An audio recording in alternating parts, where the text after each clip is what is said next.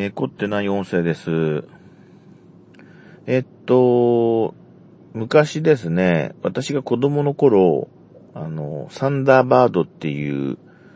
あの、SF 人形劇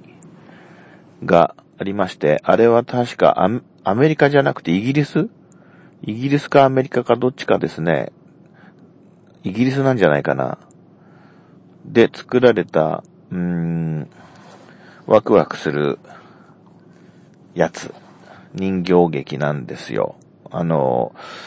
サンダーバード1号、2号、3号、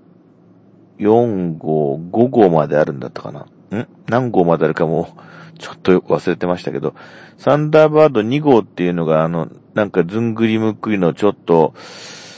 緑色というか、うん、お腹の部分にいろんな、その、時と場合によって違うものを格納して飛び立っていくやつなんですが、あれが一番好きだったんですけど、サンダーバード4号が、あの、海に、というか水に潜って、なんかね、あの、んどうだったかな。黄色っぽいんだったかな。水に潜ってなんかブルドーザーが水に潜るみたいなそんな変な格好のやつで、それも意外と好きだったんですが、で、あのすべてがその人形で賄えるわけじゃないわけですよね。微妙なところとか、細かいものの、ね、例えば何かボタンを押すとか、えー、特殊なカメラをこういじる場面とか、その時だけですね、あのー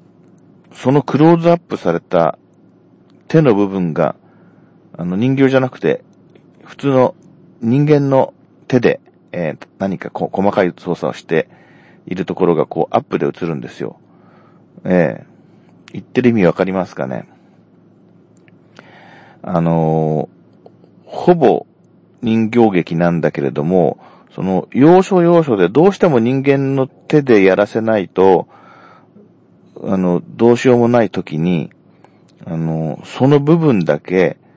アップで人間の手が出てきて何かするんですよ。えっと、手が出てきて、生身の人間の手でやってるっていうことを、まあ、見逃してくれっていうか、なんというかな。見なかったことにしてっていうか、脳内でその人形の、お人形さんのその動作とその人間の手の動きによる細かい動作を、勝手に整合性を取ってくれっていうような、まあ、そんな感じですかね。まあ、あれはまあ、まあ、見てみるふりを、見て見ぬふりをしてちょうだい、よろしくどうぞっていう感じの、あの、構成でしたね、今になると。うん。なんていうかな、ちょうどテレビでサザエさんで、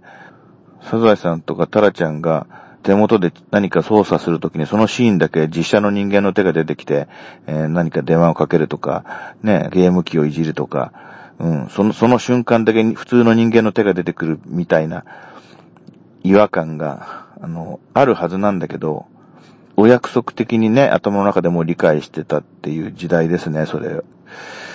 まあ、うまく説明できないんですけど、はい。そんなことを思い出したんで喋ってみました。それでは失礼します。